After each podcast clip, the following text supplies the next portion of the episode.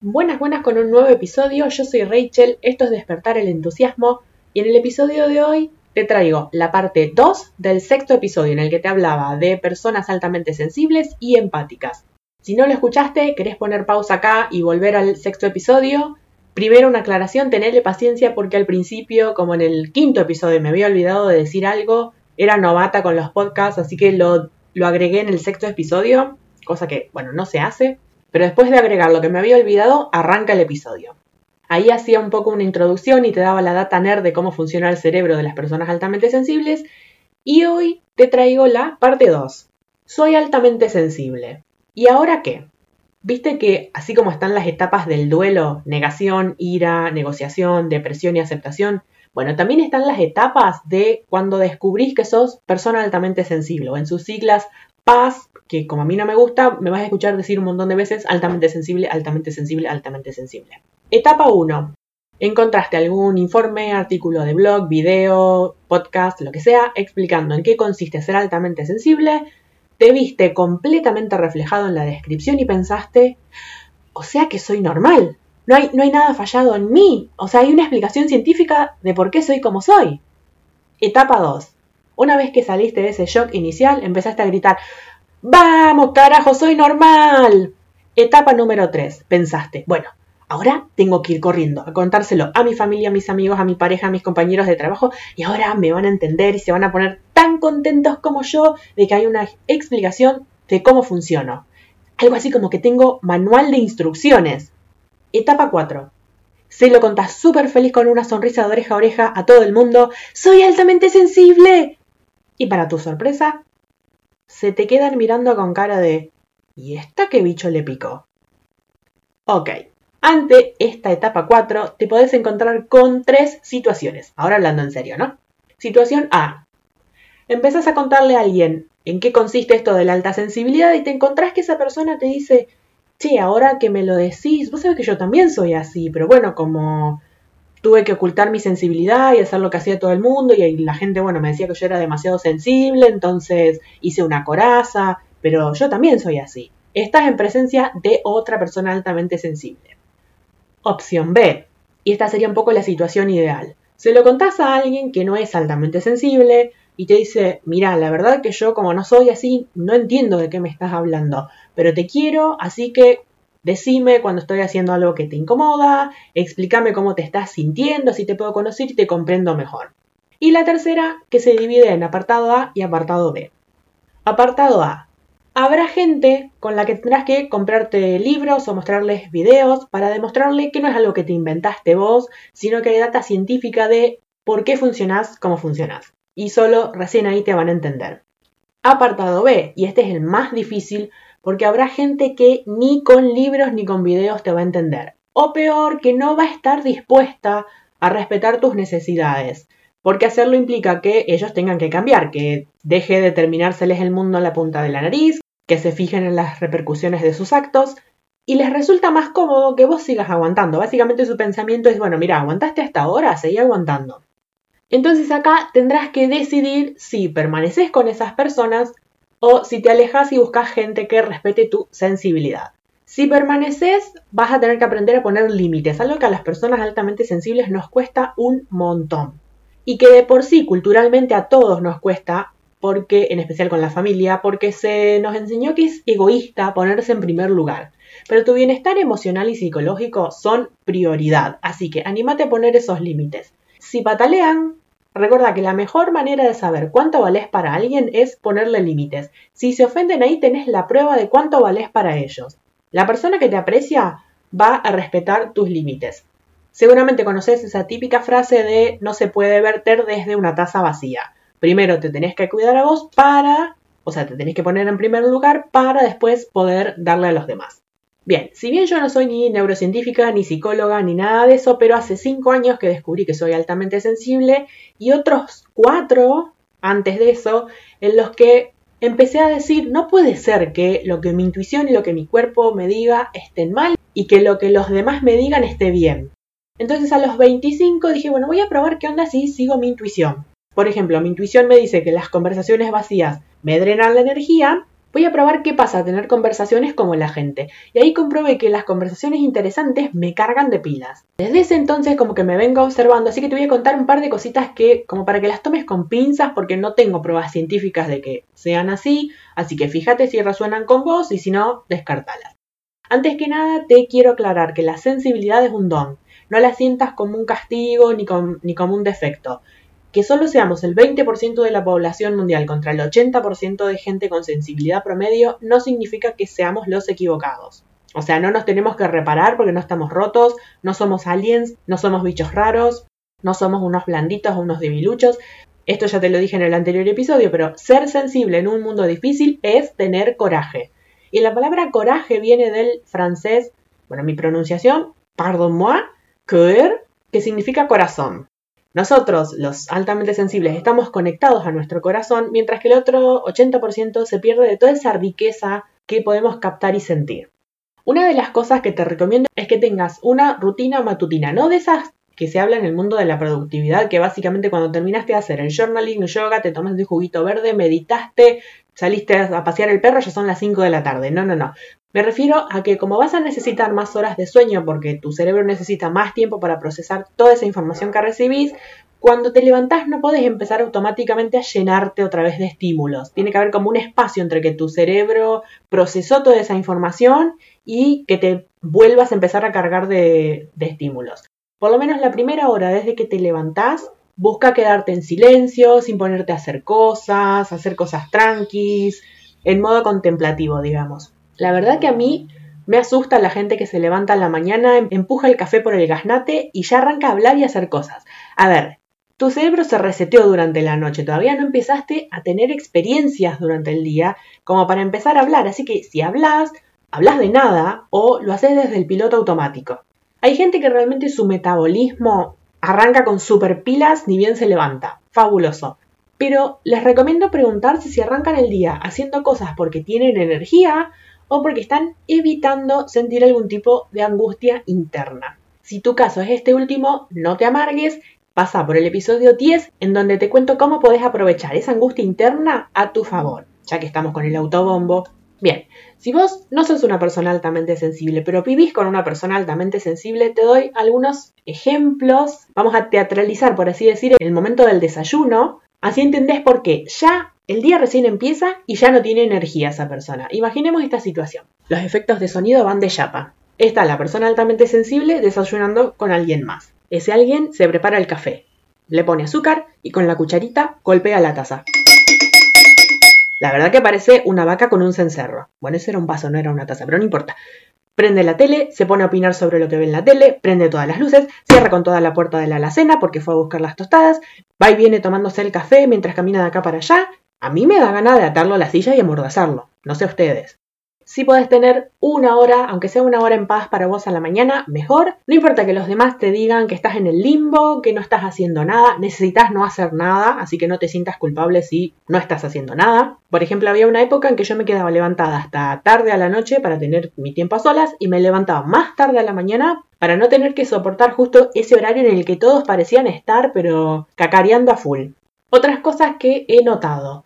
No puedo ni mirar ni escuchar noticias. La negatividad que cargan los noticieros es insoportable. Y en particular con la radio me pasa algo especial y es que, no sé, me da esta sensación de que el oído es el único sentido que de alguna manera no tiene cómo frenar los estímulos que recibe. A ver, si no quiero ver, cierro los ojos. Si no quiero tocarme a un lado. Si no quiero leer, me tapo la nariz, aunque sea por un rato, porque después tengo que respirar si no me pongo violeta. Eh, si no quiero saborear, cierro la boca. Pero el oído, salvo que me, que me los tape, no tengo cómo frenar todos los estímulos que me llegan. Y en los noticieros de la radio es un hablar constante. Se me hace súper agotador. Además que no puedo elegir, bueno, esta noticia la escucho y esta no. Cosa que sí puedo hacer si estoy leyendo por ahí un diario online. Así que ya que no ni veo ni escucho noticias, no soporto que la gente venga a decirme, ¿viste lo que pasó? Digo, no, no, no veo noticias. Bueno, yo te cuento. A ver, no, no, no, corazón. ¿Qué parte de no miro noticias no se entiende? Si no miro, tampoco quiero que me cuentes. Total, de las cosas realmente importantes, de las que vale la pena realmente enterarse, esas me entero igual. Quiero o no, me entero igual. Porque no es que elijo vivir en un termo, sino que elijo priorizar mi sanidad mental. Bien, acá te voy a decir algo que es a lo mejor medio agarrado de los pelos. algo que me saca es la gente que ve, que escucha o que habla de las noticias a la hora de comer. Primero y principal, si comes con radio o televisión, desenchufa todo porque tu cerebro se está dividiendo entre dos tipos de estímulos. Saborea la comida o presta atención. Fíjate, haz este ejercicio. Fíjate de saborear mientras estás mirando la tele. Fíjate si podés hacer las dos cosas a la vez. O saboreás o prestás atención a la tele. Como su nombre indica, es la hora de comer, no la hora de mirar tele, no la hora de nada. Me da la sensación de que el cuerpo a la hora de comer se pone como en modo recepción. O sea, no solo para recibir lo que estamos comiendo, sino que recibe absolutamente todo sin filtro. Por eso, si te estás comiendo, no sé, unos fideitos con salsa, agregale un aderezo de mufa, porque también te estás comiendo esa negatividad de la tele que estás viendo. Si no, fíjate cómo te sentís después de haber comido con alguien que se queja todo el tiempo o con alguien que te cae mal. Ya que hablamos de comida, a veces me da la sensación de que somos como más sensibles a ciertas comidas pesadas y que después de comer estas comidas más, más heavy, como que después quedamos medios letárgicos. La vez pasada encontré en Pinterest una imagen que decía disparadores de sobresaturación de los empáticos. Bueno, era en inglés, yo te lo traduzco más o menos, algo así decía. Y decía, bueno, los más obvios como prisas, por ejemplo, algo que, mm, no sé, vamos a suponer que faltan 15 minutos para salir hacia algún lado. Y hay gente que empieza, bueno, voy a sacar la ropa del tender y voy a llamar por teléfono y me voy a ir hasta la panadería de la esquina a, comprar algo y porque total tengo 15 minutos. Las personas altamente sensibles, bueno, por lo menos yo siempre te voy a hablar, digamos, de mi punto de vista, a lo mejor a vos te pasa lo mismo, a lo mejor no.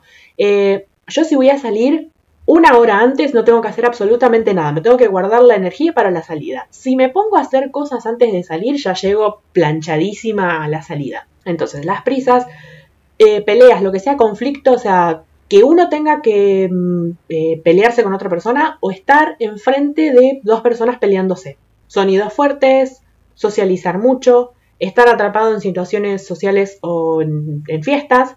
Pero había uno que cuando lo leí dije, claro, la hipoglucemia. Si por alguna razón, que por lo general es por estas prisas de tener que salir corriendo a la mañana a la velocidad de los demás y no tener el tiempo de desayunar tranquila como corresponde, entonces después me bajan los niveles de azúcar y cuando tengo hipoglucemia yo detesto que me hablen. O sea, a ver, ya estoy suficientemente agotada por los bajos niveles de azúcar, así que les súper recomiendo, en serio, esto es un poco juego un poco en serio que se hagan un tablero en Pinterest y acumulen memes y otras yerbas del estilo, no saben lo que me han ayudado a sentir que no estoy sola. Por ejemplo, la vez pasada encontré uno que decía, soy el tipo de persona que vuelve a reproducir una canción porque se distrajo y no la estaba apreciando lo suficiente. ¿Alguien más se identifica? Levante la mano. Bueno, no los veo, pero bueno. Lo peor que me pueden hacer, por ejemplo, yo estoy disfrutando una canción, es decir, me concentro en la letra, en los acordes de la música, es que venga, venga alguien y me diga algo. Bueno, vuelvo al inicio de la canción, la vuelvo a reproducir, me concentro. Resulta que se olvidó de decirme algo y me interrumpe otra vez. ¡Ah! Pecado capital. No se hace eso. Otra cosa que me agota. Bueno, vas a pensar que. Una vez le decía a un amigo que este podcast se tendría que llamar Rachel odiando al mundo. Otra cosa que me agota es la gente que se pone a enumerarte su to-do list, o sea, las cosas que tiene que hacer en voz alta. Esa gente que dice, bueno, voy a hacer esto, después voy a hacer lo otro, voy a hacer aquello, y voy a ir acá, y voy a ir allá. A ver, haz lo que tengas que hacer, pero no me lo cuentes porque es como que yo siento que me lo estás agregando a mi propia to-do list. Y es como que oh, siento que me canso un montón porque tengo que hacer las dos o tres cosas que iba a hacer yo más las 50 cosas que hace la otra persona. Acá viene la teoría de la cual no tengo data científica, lo he charlado con un par de personas altamente sensibles, pero obviamente que con dos o tres personas no puedo hacer estadística. Y en una entrevista, Judith Orloff, que es la autora del libro Guía de Supervivencia para la persona altamente sensible y altamente empática, lo mencionó hacia el pasar, así que puede que sea cierto. Al ser más sensibles necesitamos una dosis menor de medicamentos. A ver, donde otra persona necesitaría un ibuprofeno de 600 miligramos, a lo mejor nosotros con 400 miligramos obtenemos el mismo efecto. ¿Esto de dónde lo saco? Yo rara vez me enfermo, pero cuando me suele agarrar una angina fuerte con fiebre, porque si es así como muy suave, la dejo pasar, no tomo nada para la fiebre y bueno, pero si ya pasan uno o dos días y la fiebre es muy alta, tomo antibióticos. Resulta que me curo en un par de días del dolor de garganta y me baja la fiebre, pero los antibióticos me dejan el estómago hecho pelota. Entonces, como no me pierdo el apetito, no, no puedo pasar más que un trago de té y una galletita, después me lleva una semana recuperarme, recuperar las fuerzas porque quedo toda flojita que no me puedo tener en pie. También sé de dos casos que tuvieron algún temita con la anestesia. Claro que si uno va y le dice al médico, che, mira, como yo soy altamente sensible, necesito una dosis menor, te van a mirar raro. También me da esta sensación que desde que descubrí mi alta sensibilidad es como que se intensificó. O sea, ahora que lo sé es como que no puedo hacer de cuenta que no lo sé. Antes decía, bueno, que, pero qué pretenciosa que soy. Mirá si le voy a pedir a los demás que no hagan ruido. ¿Quién me creo que soy? Y ahora que sé que necesito silencio tanto como necesito aire para respirar y que soy la primera que tiene que respetar sus propias necesidades, porque si no las respeto después me quedo sin energía. Entonces ahora es como que no puedo mirar para otro lado. Otra cosa que me pasó y siempre teniendo en cuenta que es como que a mí hasta los 25 se me pegaba la gente tóxica, así que puede que a vos no te pase.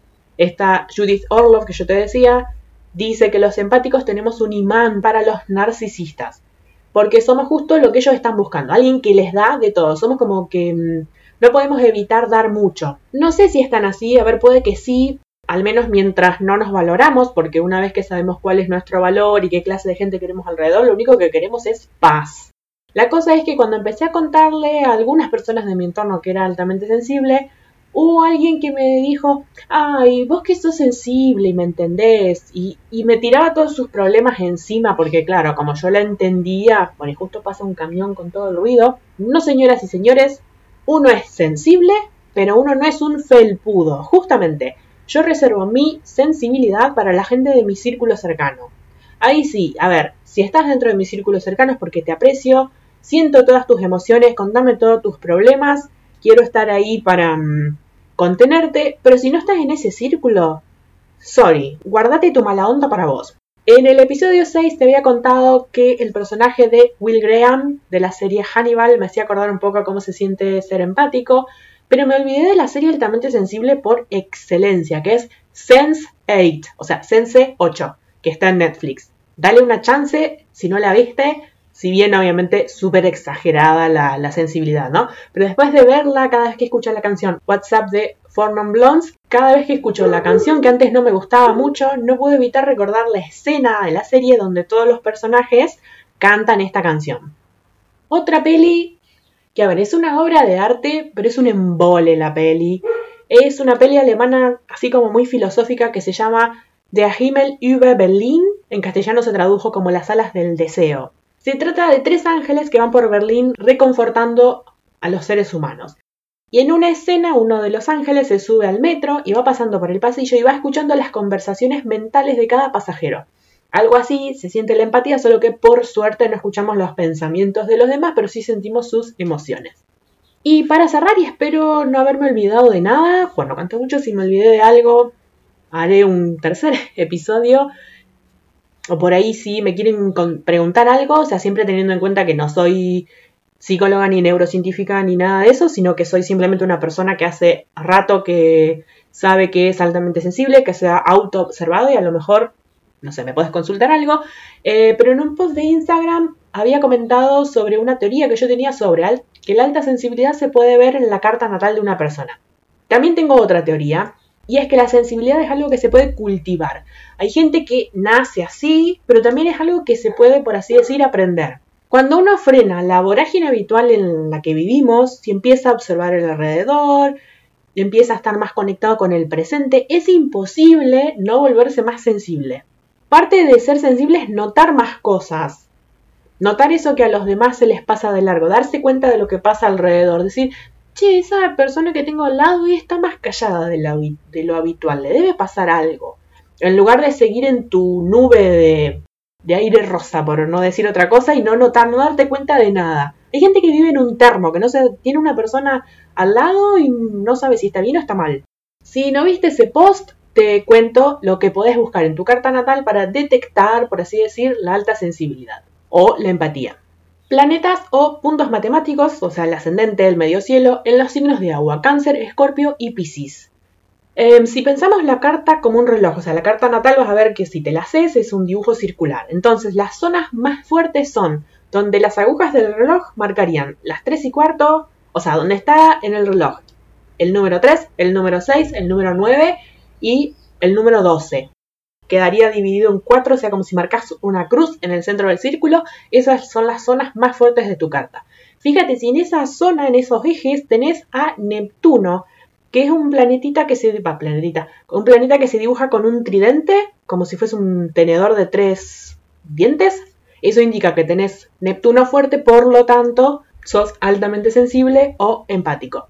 Si tenés el Sol o la Luna en alguno de esos signos, o sea, Cáncer, Escorpio y Piscis, o en contacto con Neptuno.